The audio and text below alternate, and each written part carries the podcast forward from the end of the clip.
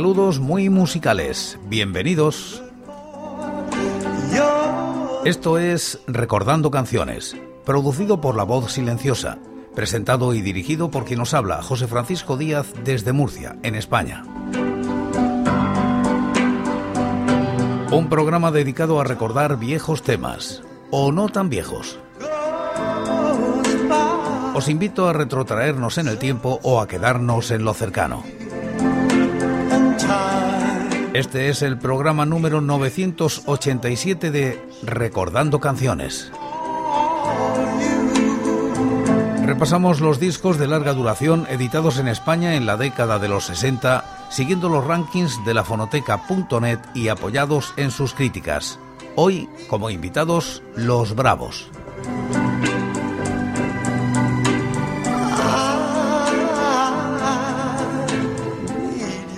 Año 1966. Los Bravos editan este LP con el sello Columbia y con el título Los Bravos. Alcanza los puestos 6 y 23 de los rankings del año y la década respectivamente. La crítica es de Roberto Macho. Con solo oír mencionar a los Bravos, nos viene instantáneamente a la cabeza un ritmo obsesivo marcado por el bajo y la batería, y al que poco a poco se van sumando el resto de instrumentos, hasta que una voz nos dice Black is black. I want my baby back. It's grey is grey, since a worn away.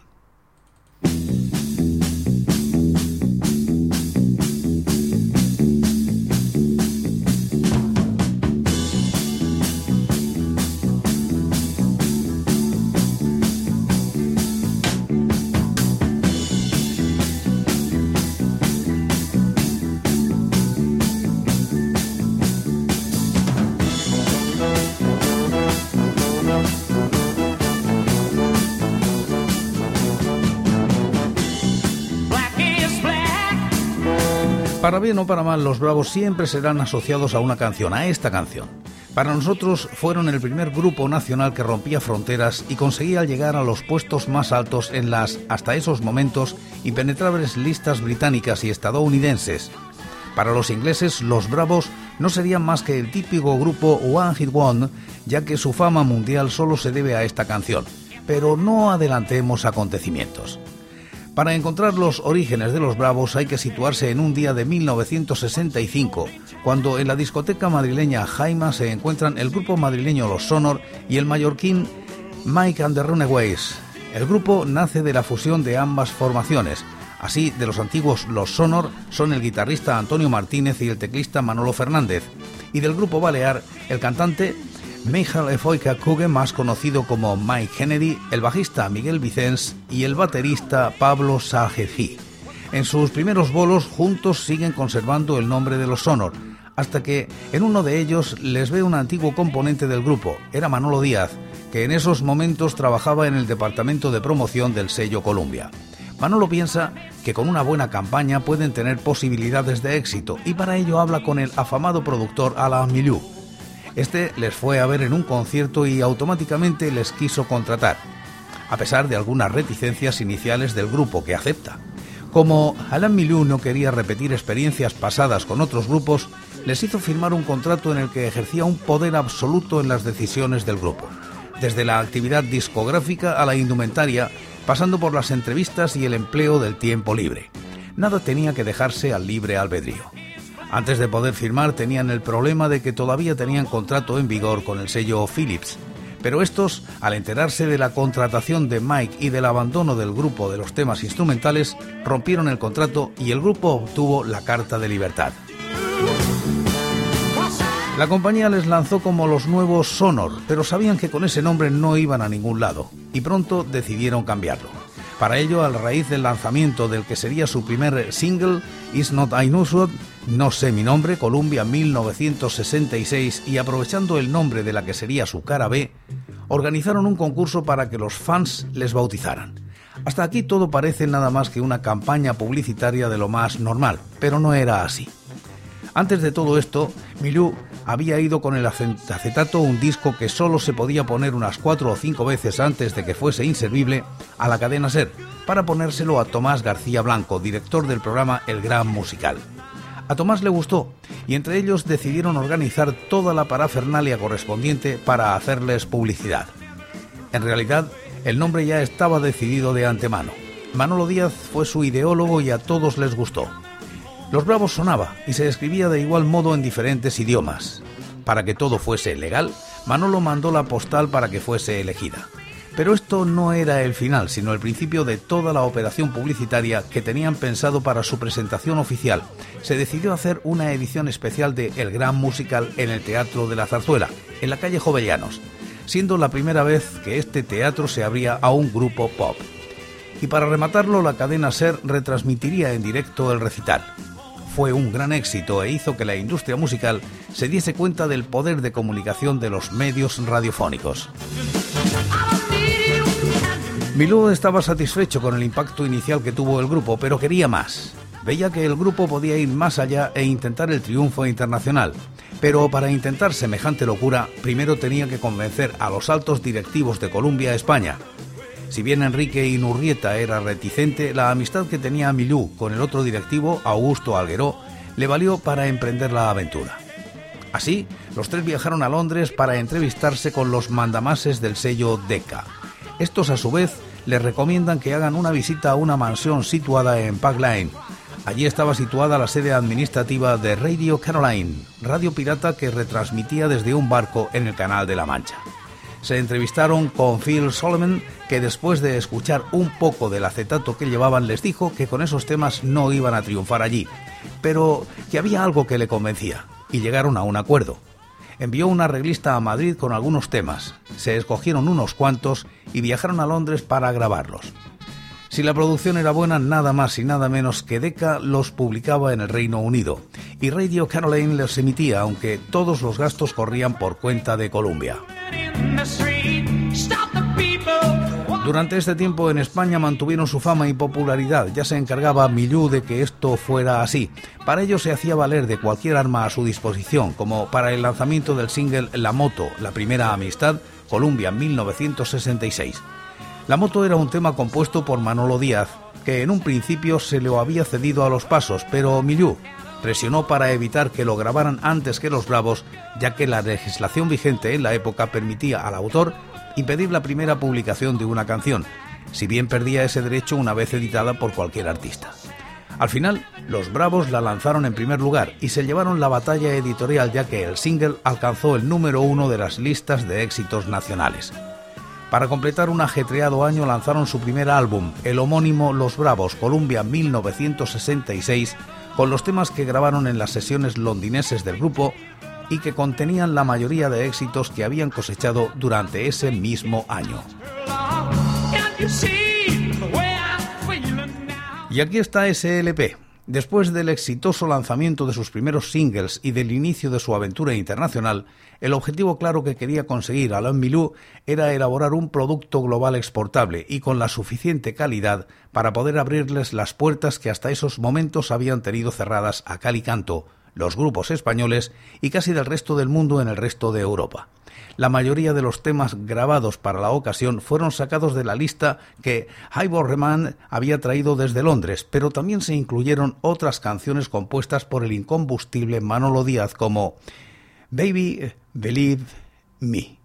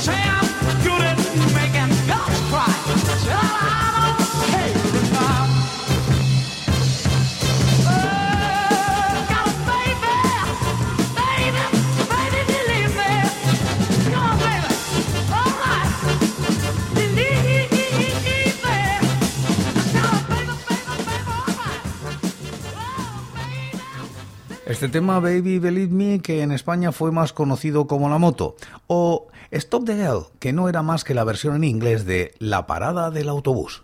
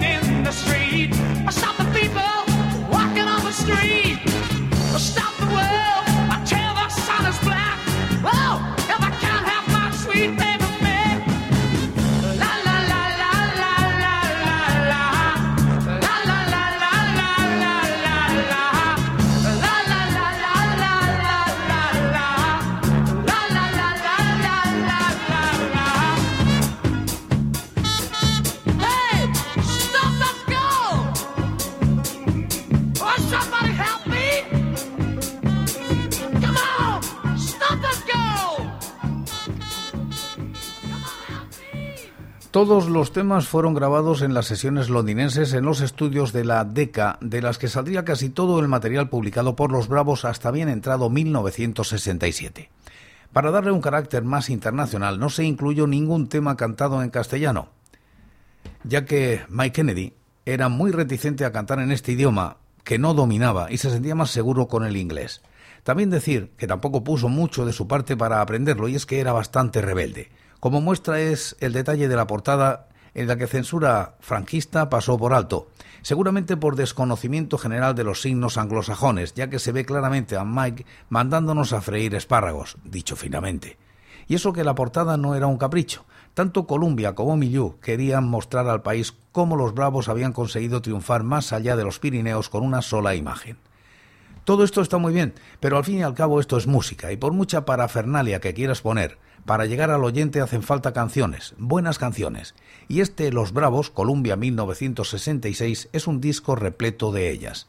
Temas de sonidos beat con grandes melodías, estribillos pegadizos y unos magníficos arreglos, porque este disco es mucho más que la celebérrima Black is Black.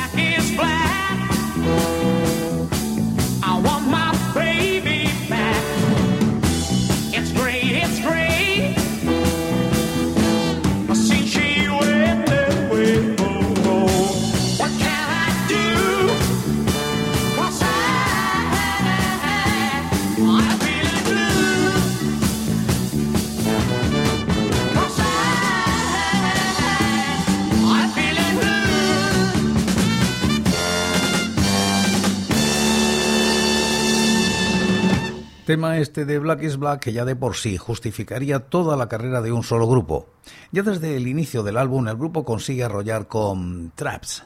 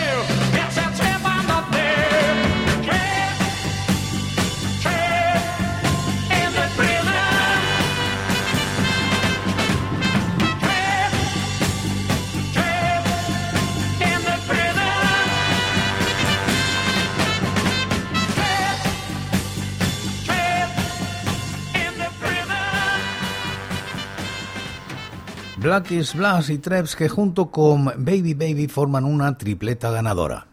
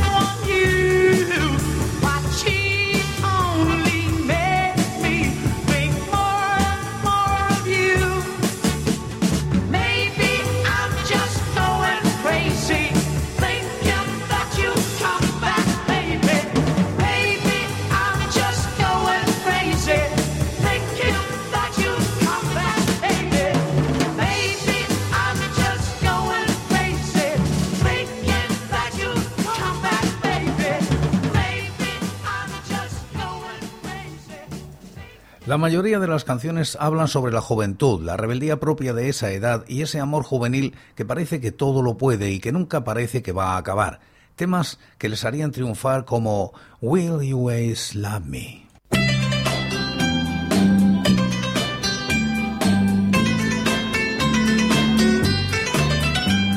Will you always love me? Tell me that you will.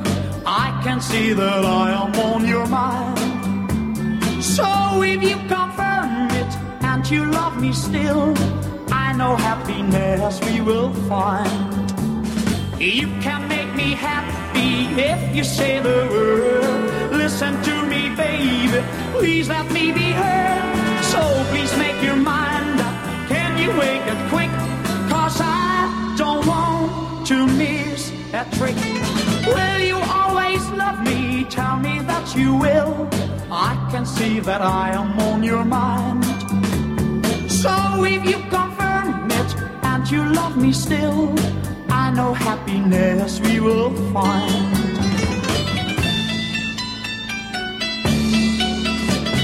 So if you confirm it and you love me still, I know happiness we will find.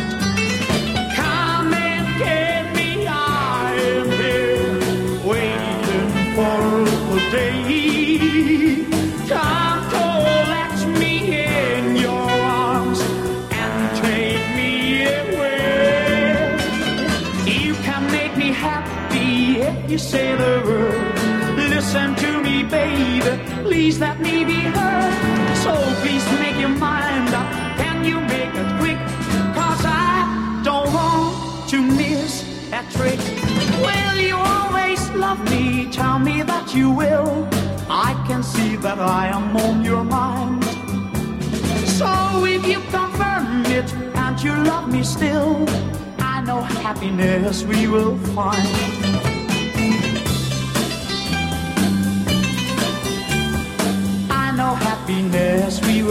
Find.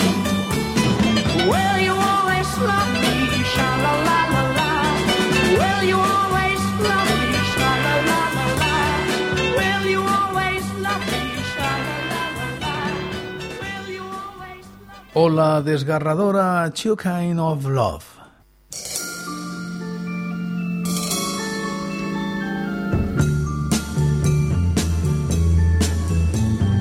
Two kinds of lovers in this world the givers and the takers. There are two kinds of lovers in this world the builders and the breakers. What kind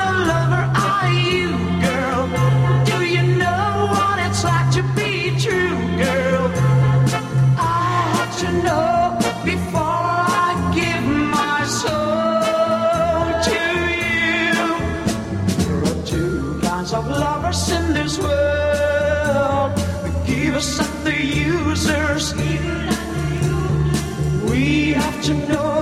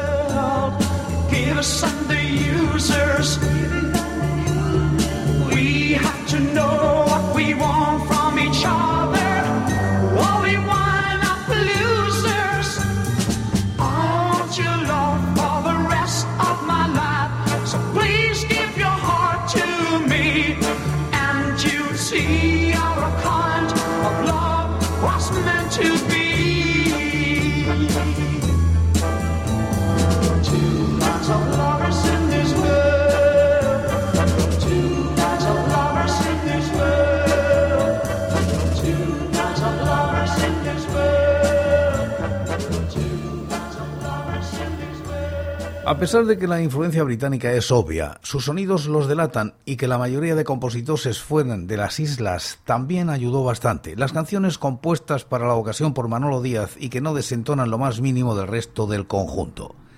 Make it if may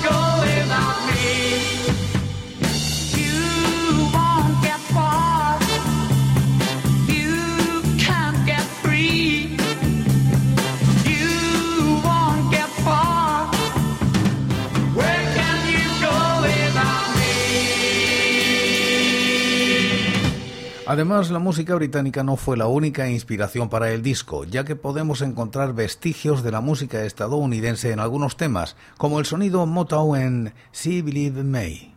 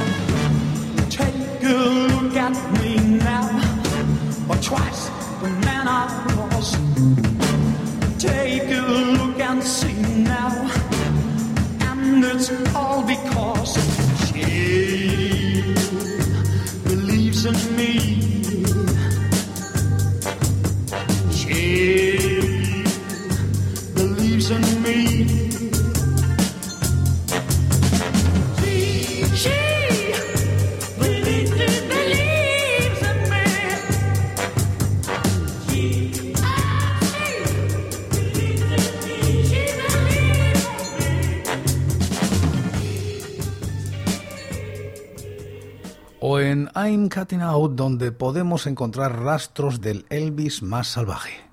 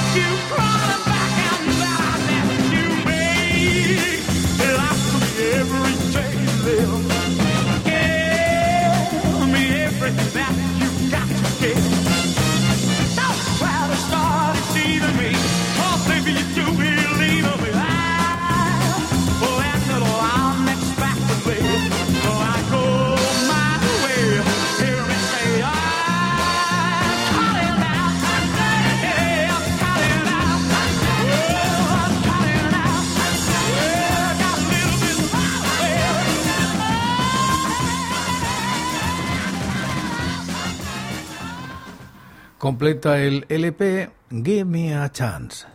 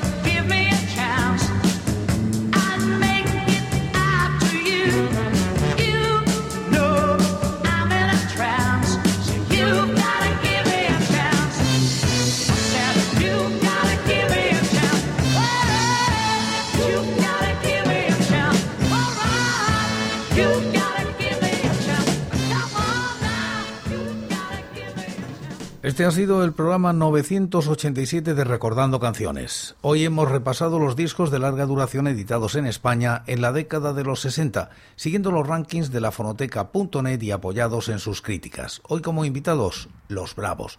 Y como casi siempre acabamos como empezamos, en el programa de hoy lo hacemos con Los Bravos y su Black is Black.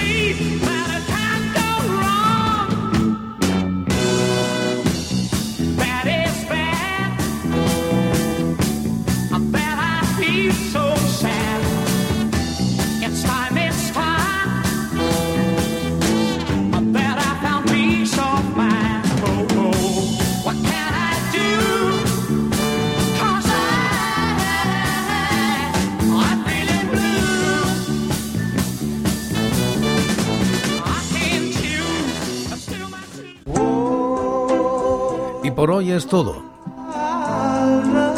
Seguiremos compartiendo música y recuerdos, anécdotas e historias de la música española en Recordando Canciones. Será aquí, pero será mañana, porque hoy, hoy yo me voy.